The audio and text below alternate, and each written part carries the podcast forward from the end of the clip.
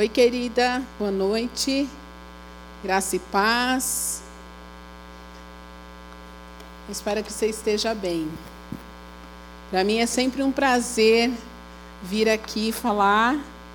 Eu sou psicóloga, para quem não me conhece, tá? Meu nome é Meire. E essa noite a gente veio, eu e a doutora Marluce, falar um pouquinho de um tema que é difícil. Muitas vezes as pessoas não querem falar do câncer, mas a intenção é trazer informação para que a gente possa vencer esse temor da morte. Amém? Eu queria que você abrisse a tua Bíblia é, em Provérbios 17, 17 porque muito do que eu vou falar, eu quero que você leve com você esse versículo, tá bom? Provérbios 17, 17.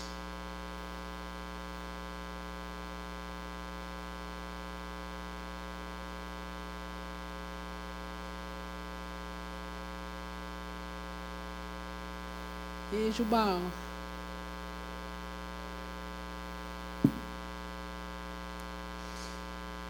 palavra de Deus diz assim: O amigo ama em todo tempo, e na angústia nasce o irmão.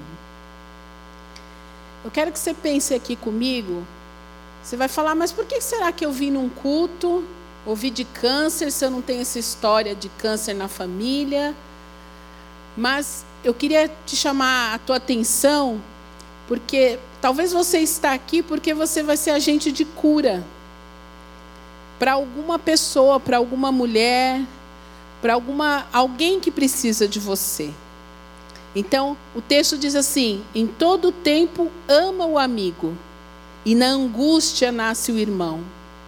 O câncer é uma angústia. É uma angústia para quem está passando, para a família que está passando. E aí eu queria contar um pouquinho hoje para você minha experiência né, com essa doença, com os pacientes que já cuidei. Eu fiz um ano, é, eu fiquei um ano no estágio na Unifesp, na Escola Paulista de Medicina, na antessala é, da quimioterapia. Para quem não sabe, a quimioterapia é um procedimento para combater o câncer. Então, quando nós estamos psicólogos em formação, eu fiz esse estágio. E eu ficava lá, recebendo as pessoas que iam ser atendidas né, pelo procedimento. Naquela época, achava assim: ah, será que isso aqui é legal? né? Mas os caminhos de Deus são perfeitos. Então, muito que eu aprendi lá naquele estágio me ajudou no consultório e hoje eu posso estar aqui para falar para você. Então, querida, pensa assim: Talvez você não está entendendo porque você está aqui hoje. Mas como aconteceu comigo lá no meu estágio, há tantos anos atrás, eu sou psicóloga há 22 anos. Eu nunca imaginei que aquele estágio ia me ajudar em algum momento. E eu já pude ajudar algumas pessoas pelo tempo que eu tive ali. Então, em todo o tempo, amo o amigo e na angústia nasce o irmão. A ideia de falar aqui hoje é o, é o aspecto psicológico, que o, qual o impacto que o câncer traz no emocional das pessoas. Então, vamos pensar aqui. Opa, que eu fui muito rápida.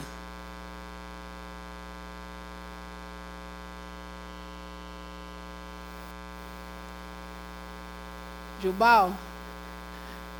Estou apanhando, mas vou conseguir. Era só um pouquinho. Era que eu fui muito rápida.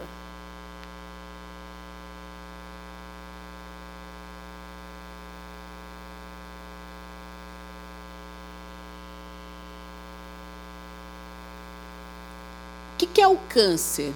O câncer, ele é o resultado de um crescimento desordenado e múltiplo nas células do corpo, a célula dá uma pirada.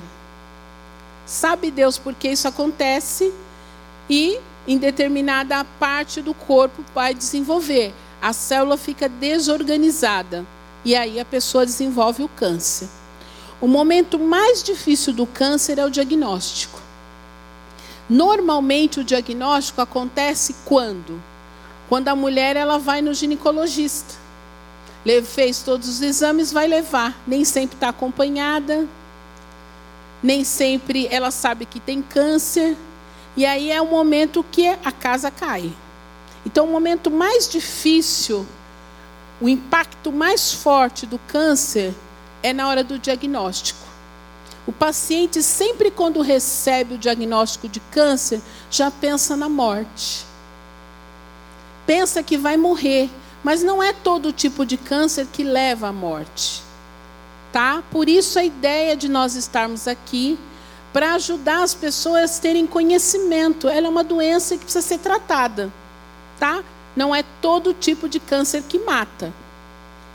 A outra coisa, normalmente a pessoa que tem o câncer, ela se isola, porque ela não quer o quê?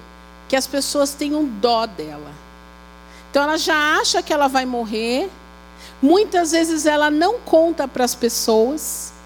Ela se isola e aí começa todo a preocupação, porque é uma doença que precisa se tratar o quanto antes. Se a pessoa se isola e nega, a gente já tem um, um problema maior. Então, eu estou te falando isso para você entender que às vezes a pessoa demora seis meses para contar, até um ano. Eu já tive pacientes que contou para mim no consultório e não queria contar para ninguém da família, porque tinha medo do que as pessoas iam pensar dela. Ainda existe pessoas que acham que o câncer é uma fraqueza. E câncer não é fraqueza. Câncer é uma desordem do organismo. E infelizmente nós cristãs somos as que têm mais resistência a buscar ajuda. A se apalpar, como a doutora falou. Você tem que apalpar a mama para ver se está alguma coisa errada. E não se cobrir, não ter vergonha. Então, esses são, são dados muito importantes para que você, às vezes no banheiro da igreja, você vai ver alguém reclamando. Talvez não contou em casa, mas pode contar aqui. Ou você percebeu alguma coisa diferente? Né? Tá com medo. Vem no culto para orar, pedir intercessão. Nada contra a oração, amo oração, mas precisa buscar o médico, tá? Então, o diagnóstico é o impacto que dá no emocional. Muitas vezes, o paciente, ele desenvolve um estado depressivo, tá? A depressão, ela, ela é diferente daquela tristeza. Todo mundo que recebe uma notícia de câncer não vai ficar feliz, vai ficar triste. Mas o que nos preocupa é quando a pessoa desenvolve um estado depressivo junto com o câncer. Tá? E isso pode acontecer. A pessoa pode deprimir e ter câncer? Sim. Como que eu detecto se a pessoa está com depressão? Já, já diagnosticou câncer, mas também está diferente o comportamento. Aí ela vai, olha, ter um descuido no autocuidado do corpo dela, vai estar tá chorando facilmente, sem motivo aparente, porque já está em tratamento. Já o câncer não é aquele câncer metástase. O que apavora o povo é metástase. Só que tem pessoas que vivem a vida inteira, 20, 30 anos com metástase não morre. Depende do tipo de câncer. Tem câncer que dura um mês. Tem câncer que a pessoa vive morre de outra doença. Mas não dá para arriscar, percebe? O importante é autocuidado. É um médico cuidar, está sendo assistida. Aí sim. Voltando para a depressão, a pessoa tem tristeza, isolamento, falta de ânimo e, de, e falta de disposição para realizar tarefas mínimas, como escovar dente. Alteração no sono, no apetite, irritabilidade. Então, esses são os sintomas de uma pessoa que está com depressão enfrentando o câncer, tem dois sentimentos muito fortes quando o câncer aparece. Um deles é a depressão. O outro é a ansiedade. Então, a pessoa recebeu o diagnóstico com câncer, ela pode lutar com essas duas coisas: depressão e ansiedade. Então, a ansiedade é comum diante de qualquer situação que gere expectativa. Todos nós temos ansiedade. O complicado é quando a ansiedade ela ela passa dos limites. Ela não deixa a pessoa ficar tranquila. Então, muitas vezes a ansiedade vai aparecer no diagnóstico da pessoa, porque ela vai pensar assim: esse tratamento vai dar certo ou não vai? Eu vou viver ou eu vou morrer? Então, a ansiedade começa a atormentar essa pessoa. E pode gerar nela, por isso que eu coloquei, um transtorno de ansiedade generalizada. Então, é uma, uma outra patologia. Entendeu? Que ela vai ficar com muita angústia, muita dormência no corpo. Então, dois sintomas que atacam uma pessoa que recebeu o diagnóstico de câncer: depressão e ansiedade. Medo. Medo que pode dar errado. Entende por que eu li o versículo? Em todo tempo ama o amigo, e na angústia se faz o irmão. Se você consegue acolher essa pessoa que está ansiosa, ela consegue ficar tranquila. Porque é muito importante ter com quem compartilhar. Nem todo mundo tem condições de ir num psicólogo. Mas a igreja funciona como agente, como alguém que acolhe, que pode orientar, né? E acalmar um coração que está aflito, um coração que está sofrendo com câncer. Muitas vezes a ansiedade ela fica machucando essa pessoa nos primeiros seis meses. É o comum que a gente vê. Nesses próximos, nos primeiros seis meses pós-diagnóstico, é que faz com que essa pessoa sofra mais. Ela perde o controle emocional, tem falta de concentração, falta de sono, irritabilidade e muitas vezes a náusea antecipatória de tomar medicação, porque a quimioterapia é uma injeção. Então ela fica numa sala, ela fica numa cadeira e ela vai receber todo o tratamento dela venoso. Então se ela não tem, se ela tem ansiedade ou medo da injeção, como é que faz? E a quimioterapia, às vezes, uma quimio dura seis horas. Tem químio que dura oito, tem químio que dura dez horas sentada lá. E muitas vezes essas pessoas, elas precisam de alguém que vá com ela. Você sabia que você não pode entrar numa químio se você não tiver um acompanhante? Porque a pessoa pode passar mal, o médico, a enfermeira não vai poder acudir. Então ela precisa. Em todo tempo amo o amigo e na angústia nasce o irmão.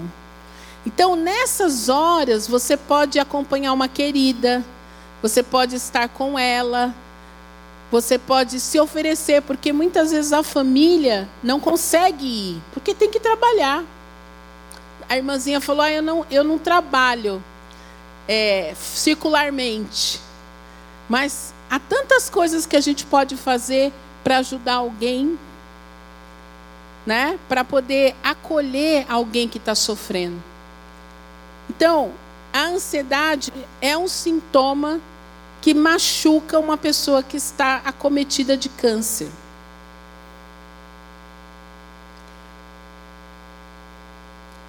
Quando isso acontece, se ela está num quadro de ansiedade ou depressão, é importante que tenha ajuda profissional, tá? O psicólogo, o que, que ele vai fazer? Ele vai fazer uma entrevista com essa pessoa para saber por que, que ela está com uma baixa vontade de viver. Lembrando que o câncer, ele é tratável.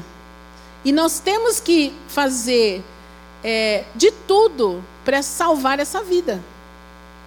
E se a gente consegue motivar e tirar dessa pessoa essa, por que eu? Por que eu? É o que mais a gente escuta no consultório. Por que eu? Eu sempre cuidei de todo mundo. Eu sempre fiz tudo certo na minha vida. Eu sempre amei a Deus. Por que eu? Por que, que Deus não está olhando para mim? Por que, que Deus não cuida de mim? Então, nessa hora aí, que o profissional vai entrar para ajudar a trabalhar essa cabecinha. Só que eu não vou conseguir cuidar de todos, percebe? E é por isso que eu estou aqui, para você também me ajudar. É, ajudar a pastora Marília, a Eliana, a doutora Marluce. Porque se cada uma de nós cuidarmos um pouquinho, em todo o tempo amo o amigo e na angústia nasce o irmão. Então, quando eu estou no consultório, eu vou trabalhar essa baixa estima, essa ansiedade, os sintomas depressivos. Eu sou profissional. Então, eu, esse é o meu papel. O paciente oncológico, ele precisa muitas vezes trabalhar também as questões emocionais dele, perdas, divórcios, outras mortes. Muitas vezes a pessoa, quando está com, com câncer, ela já perdeu a irmã, a tia, a avó, a não sei quem, sabe assim? Então ela já sabe que a coisa não é bonita. Então, essa hora é que muitas vezes faz com que ela tenha dificuldade de cuidar do tratamento dela. Então é muito importante que cada pessoa entenda que ela é única. E que não é porque aquela pessoa morreu que ela vai morrer também do câncer. Então essa individualização é muito importante. Trabalhar a cabeça para a gente conseguir que o tratamento possa ser bem sucedido.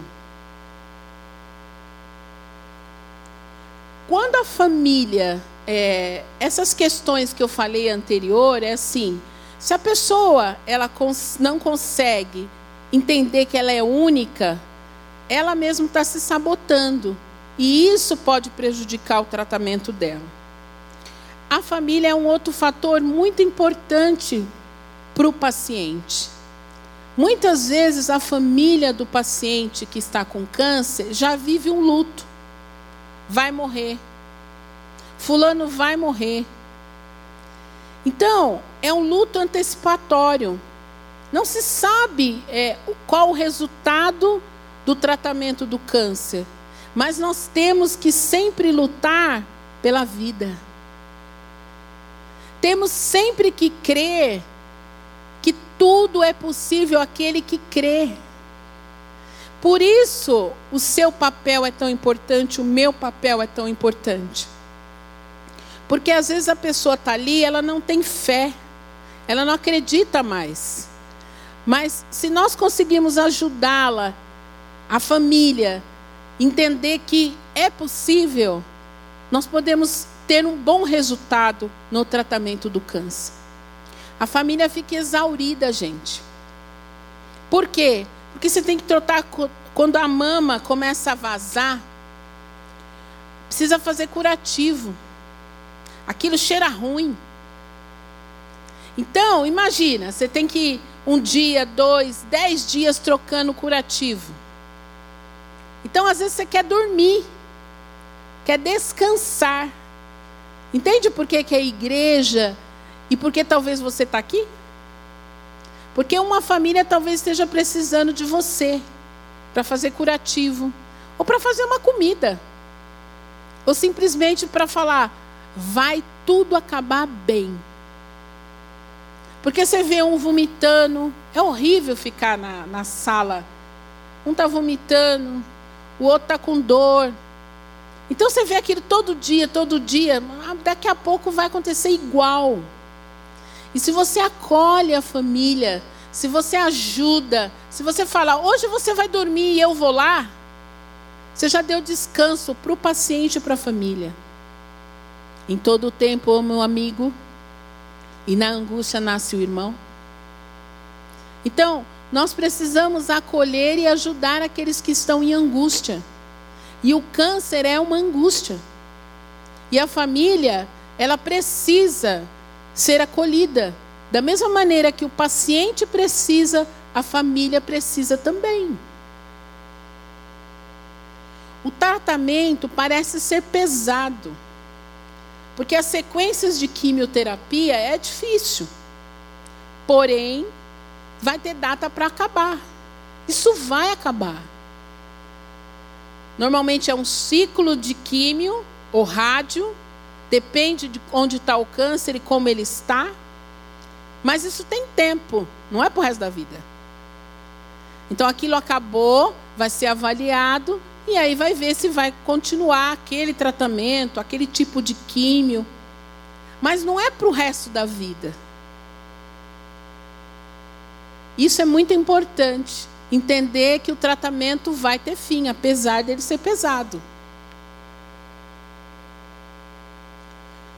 Quando a pessoa não encara o tratamento, ou ela tem medo dele, o que, que acontece? Então, a resposta muitas vezes é ruim. Se ela fica só pensando na morte, eu vou morrer, eu vou morrer, eu vou morrer. Então, o que, que a gente faz? A psicologia, né? A gente entra para motivar esse paciente. Então, ele quer falar lá do câncer, eu falo, não. E aí? O que, que está na moda, a mulherada? Que cor que você gosta? Você tira o foco da doença e põe em outro lado.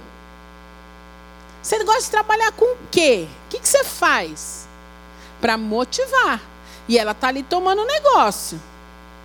E quando vê, terminou a sessão de químio, nossa, eu estou me sentindo bem. Porque parou de ficar olhando para a situação, para o problema. Então, quando a gente consegue motivar esse paciente, isso faz toda a diferença. A alimentação é importante, a prática de exercícios físicos. Você sabia que uma pessoa com câncer deve fazer atividade física? Então é muito importante, porque vai ativar as células boas. Né? Sistema imunológico precisa reagir. Então, manter a vida social são coisas que agregam o bem-estar e a qualidade de vida. Nós estamos numa batalha. É a célula ruim, mas nós somos uma célula boa. Amém? Então, a gente tem que ajudar essa pessoa a crer que ela vai sair. Eu brinco com as minhas pacientes e falo assim: eu não vou perder para o câncer, bora aí. Bora viver. Reage. O que, que você pode fazer por você? Já comeu hoje? Porque às vezes a pessoa está nauseada, porque a quimioterapia dá náusea. Então, mas dá para tomar um chá? Dá para tomar um suco? Sei lá, mas tem que comer. Então, essas coisas vão fazendo com que a pessoa vá encarando o tratamento e vai melhorando. Isso a gente vê muito quando você está é, cuidando no hospital. Duas pessoas com o mesmo diagnóstico podem responder de formas diferentes ao tratamento. Então, uma pessoa negativa, pessimista, o sistema imunológico dela fica mais frágil. E isso interfere na quimioterapia. Isso não é eu que falo, são as pesquisas que falam. Então, você começa a ouvir aquela escuta: eu vou morrer, eu vou morrer, não sei por que, eu estou aqui, e lá, lá, lá, e li, li, li, essas coisas. Então, é aquela pessoa que o sistema imunológico, as plaquetas dela, porque quando a pessoa vai receber a químio, ela tem que estar com as plaquetas uh, lá em cima. Se a plaqueta está lá embaixo, não pode receber químio, vai para casa. Entendeu? Então é aí que a gente consegue perceber que tem algum problema no psicológico.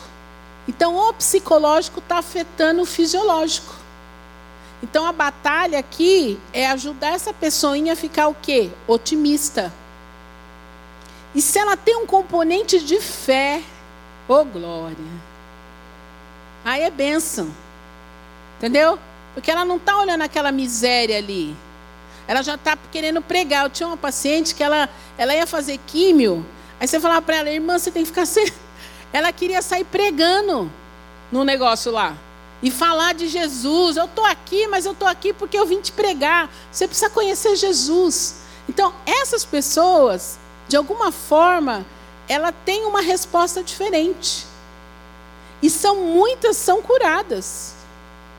Porque tem todo esse componente, a fé, a espiritualidade e também a motivação que está na alma dela, no coração dela. Então, e se ela tem uma família que respalda, que cuida, que ajuda, com certeza a resposta vai ser boa. Só que tem pessoas, eu já tive uma paciente uma vez, que ela era sozinha, ela tinha 50 anos, ela teve depressão e câncer. Ela ia fazer quimioterapia duas horas da manhã. Não tinha família. Quem era a família dela? Eu. Aí eu falava para ela assim: vou lá te internar, porque tinha aqui alguém. Eu ia. Levantava às 5 horas da manhã, porque eu tinha o trabalho, e ia lá ficar com ela. Aquilo acalmou o coração dela, porque ela sabia que ela tinha eu. Ela não tinha ninguém, ela tinha eu. E essa menina foi curada. E graças a todo ano ela vem me ver, todo ano, quando chega essa época, Natal, Ano Novo, assim, ela vem no consultório me visitar. Porque ela ficou agradecida por eu ter feito isso por ela. E eu acho que eu não fiz muito, não, eu acho que eu tinha que ter feito mais. Então, tem pessoas que, se você abraça, ela sente o sentido de querer é, viver. Então, eu, eu creio que você não está aqui por acaso. Que algum propósito, algum plano Deus tem, ou alguma vida Deus tem para entregar nas tuas mãos. Nós precisamos amar e cuidar das pessoas. Porque tem pessoas que estão totalmente sozinhas enfrentando uma luta como essa que é o câncer. E dói muito. Né? Dói a dor física e o medo. Eu vou viver ou eu vou morrer? Então, se você tem uma palavra de vida, amém? Você tem uma palavra de vida. Mesmo que seu corpo morrer, mas o espírito vai voltar para Deus e esse espírito tem que conhecer a Jesus. Amém? Quando o paciente, a gente tenta de tudo colocar ele para cima e motivar. Então, quando o câncer de mama ataca, a primeira coisa na quimioterapia, na quimioterapia que acontece é perder o cabelo. Fala para uma mulher vir para um culto careca. Por isso muitas não vêm no culto, porque estão com uma aparência não tá bonito. Então, nessa hora, a gente estimula usar lenço, turbante, chapéu, peruca. São acessórios que existem para a mulher se sentir mais bonita durante o tratamento. Porque ela precisa se sentir bem. Tá? Maquiagem, próteses externas de mama, são grandes aliados. Tem mulher que não, não vem, não sai na rua porque está sem, sem simetria na mama. Ela, ela foi o que? Mutilada. Perdeu a mama. Então ela não sai por isso, porque não tem simetria. E se ela consegue uma prótese, e às vezes ela precisa da amiga, sabe? Amiga, vamos lá. Vamos comprar que você vai ficar bonita. Né? Vai dar para você fazer as coisas. A outra coisa é pé na estrada, não é porque está com câncer que não pode viajar. Faz bem para a cabeça. Terminou o ciclo de químio e se pode ir, vai mesmo. Então faz bem para o paciente viajar. Ficar só dentro de casa, só pensando nesse tal do câncer aí, não. Bora para a rua. Bater perna, tá? É, e o trabalhar, isso depende da orientação do médico. Porque como a, a imunidade tem que estar tá boa, então às vezes está em contato com pessoas o tempo todo, não é bom para o paciente oncológico. Aí vai depender, cada caso é um caso. Mas se puder manter o trabalho, é bom. O nosso corpo, ele é frágil. Então nós temos que cuidar dele com carinho. Nós ficamos vulneráveis a estresse e a doenças em geral. Mas se eu cuidar da minha alimentação, se eu tiver uma manutenção de hábitos saudáveis, prática de exercícios físicos, você vai dizer sim para a tua saúde e não para o câncer. Então, o câncer, muitas vezes ele aparece porque esse corpo está cansado, está judiado, está maltratado, está esquecido. Então, mulher, bora lembrar de que precisa cuidar de você. Tem que fazer lá o Papa Nicolau, a ultrassom, a mamografia, ver como é que tá os seus hormônios. Aí você vai estar tá dizendo sim. Se puder dar uma passadinha no psicólogo para dar uma olhadinha nas neuras, também é bom, né? Porque tá cheio de gente com ó Paranauê na cabeça e aí adoece. Então, se pode fazer tudo isso, você com certeza você vai ter uma qualidade de vida boa e você vai ficar livre do CA. CA é câncer. Se você fizer todas essas coisas que a gente está te recomendando. Aqui eu quero contar para você a minha história é, com uma amiga muito querida, que foi a Clau. Alguém conheceu a Clau aqui? A Cláudia era é, psicóloga, minha amiga de parceira, né, de ministério. Ela foi minha liderada na célula uma querida. Cláudia apareceu câncer com 49 para 50 anos. Ela me ligou um dia e falou: Meire, eu acho que o negócio aqui não está bom, não. Por quê, Clau? Estou sentindo um nódulo e ela tinha histórico de família com câncer. Mas ela era muito sábia e, e rapidamente ela foi no, no médico e detectou o câncer. E aí ela entrou num tratamento. E a Cláudia, aí eu estou mostrando para você, ela era uma pessoa muito alegre, muito dinâmica. Ela tocava aqui no culto das mulheres.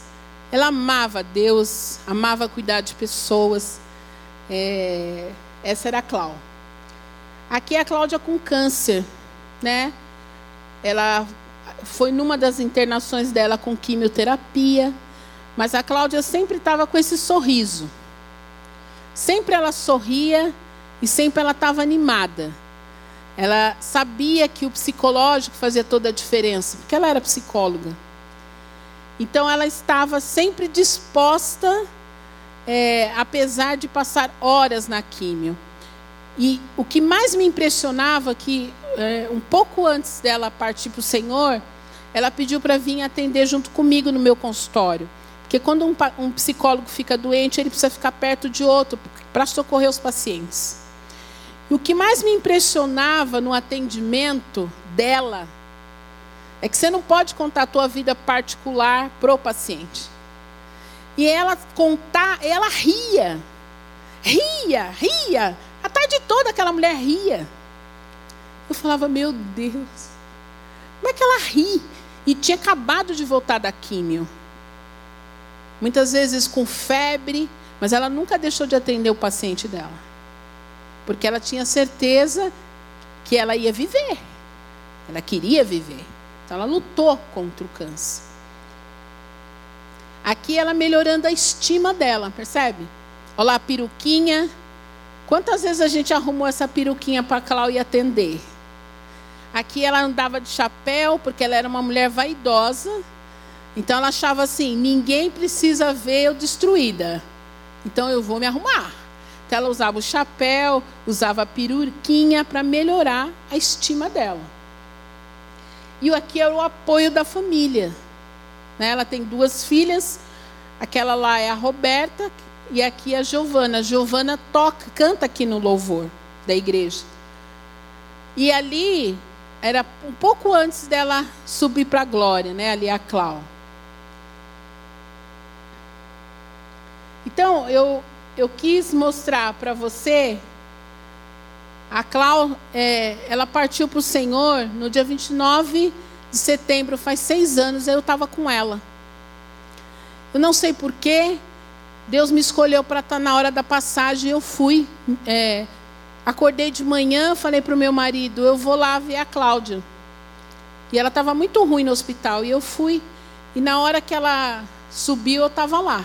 Eu segurei a mão dela, ela ainda apertou minha mão. Mas ela, a gente conversava sobre tudo. Ela não tinha medo da morte.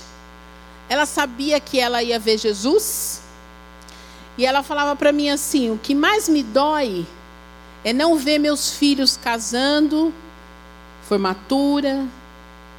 E ela tinha um sonho de estar aqui, falando e orientando as pessoas sobre o Outubro Rosa.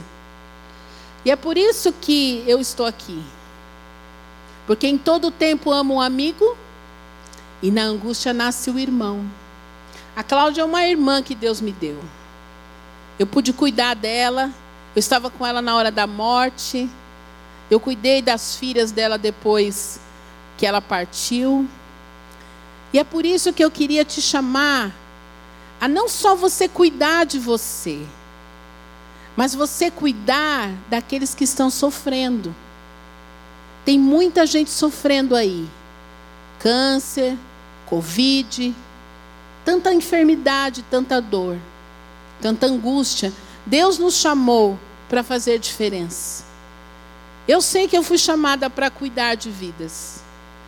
Mas eu sei que Deus também, ele tem um propósito de que todos nós possamos cuidar de todas as pessoas. Amém? Então, o Outubro Rosa, que ele possa ser para você hoje um, um, pensamento assim: é uma, alguém está em angústia e eu posso ser um amigo. E quem sabe eu posso virar um irmão. Essa vida aqui está na glória, certeza. Ela está na glória, ela está usufruindo da companhia de Jesus e o sonho dela era que muitas mulheres fossem curadas, restauradas e libertas. Ela trabalhou até os ela morreu em setembro, mas ela trabalhou até agosto. Até agosto a Cláudia trabalhou. Então, e você, queridona? O que, que você está fazendo para o Senhor? O que, que será que Deus está precisando de você? Quem será que está precisando do teu abraço? né, da tua comidinha, do teu sorriso, do teu colo. É isso que eu vim aqui falar. Para você se cuidar e para você cuidar de alguém que precisa de você. Amém? Então, a sua vida é muito importante. Você precisa cuidar de você. Porque tem muitas pessoas que precisam ser cuidadas. Amém? Muito obrigado por essa oportunidade de estar com você. Eu espero que você cuide de muitas pessoas e traga muitas outras e elas possam ser agente de cura por onde passar. Amém? Vamos orar? Em todo tempo, amo o amigo e na angústia nasce o irmão. A palavra de Deus diz que nos últimos dias Devido ao aumento da maldade, o amor de muitos esfriaria. Muitos estão esfriando. É o amor. Mas Jesus nos chamou para amar. Jesus nos chamou para cuidar das vidas. E nós precisamos cuidar um dos outros. Eu queria que você fechasse teus olhos. E que nesse momento você colocasse a tua vida no altar. Eu não sei se você está com alguma situação de trabalho, de doença, mas seja o que for, o amor pode te trazer toda a diferença na sua vida. Toda a diferença Deus pode operar. Que Deus possa usar a sua vida com poder, com graça, com misericórdia, com amor, com fidelidade, com justiça. Senhor, nós estamos aqui essa noite para te louvar e te agradecer. Obrigado por tudo que o Senhor tem feito por nós. Obrigado porque o Senhor tem nos amado de uma forma toda especial. Nós sabemos que o Senhor tem nos livrado e nos guardado do mal. Que o Senhor abençoe essas mulheres que estão aqui essa noite, que elas possam ser tocadas, restauradas, libertas, e que o Senhor as acompanhe com a tua graça, com a tua justiça, com o teu poder que elas possam ser usadas como agente de cura, seja na família, seja com as vizinhas, seja na célula, na igreja. Deus, aonde o Senhor desejar, que cada uma de nós possamos ser instrumentos nas tuas mãos. E que possamos, ó Senhor, te agradar. E obrigado por todas essas vidas. E que o Senhor possa ser para nós o nosso querido, nosso amado. Nós te louvamos por tudo, por todas as coisas. Obrigado, Senhor, por essa oportunidade de nós estarmos aqui, testemunhando das verdades do Senhor, e que nós possamos amar e cuidar daquele que está em angústia, em dor, em sofrimento. No nome de Jesus que eu oro. Amém.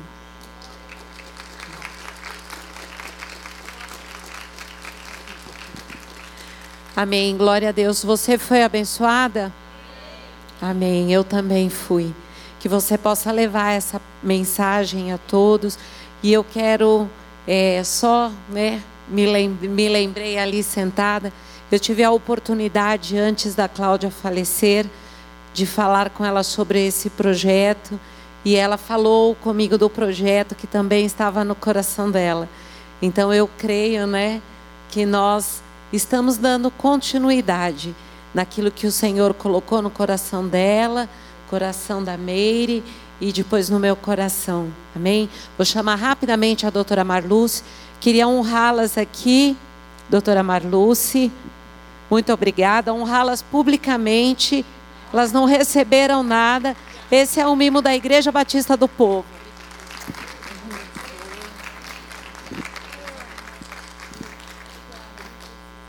Amém.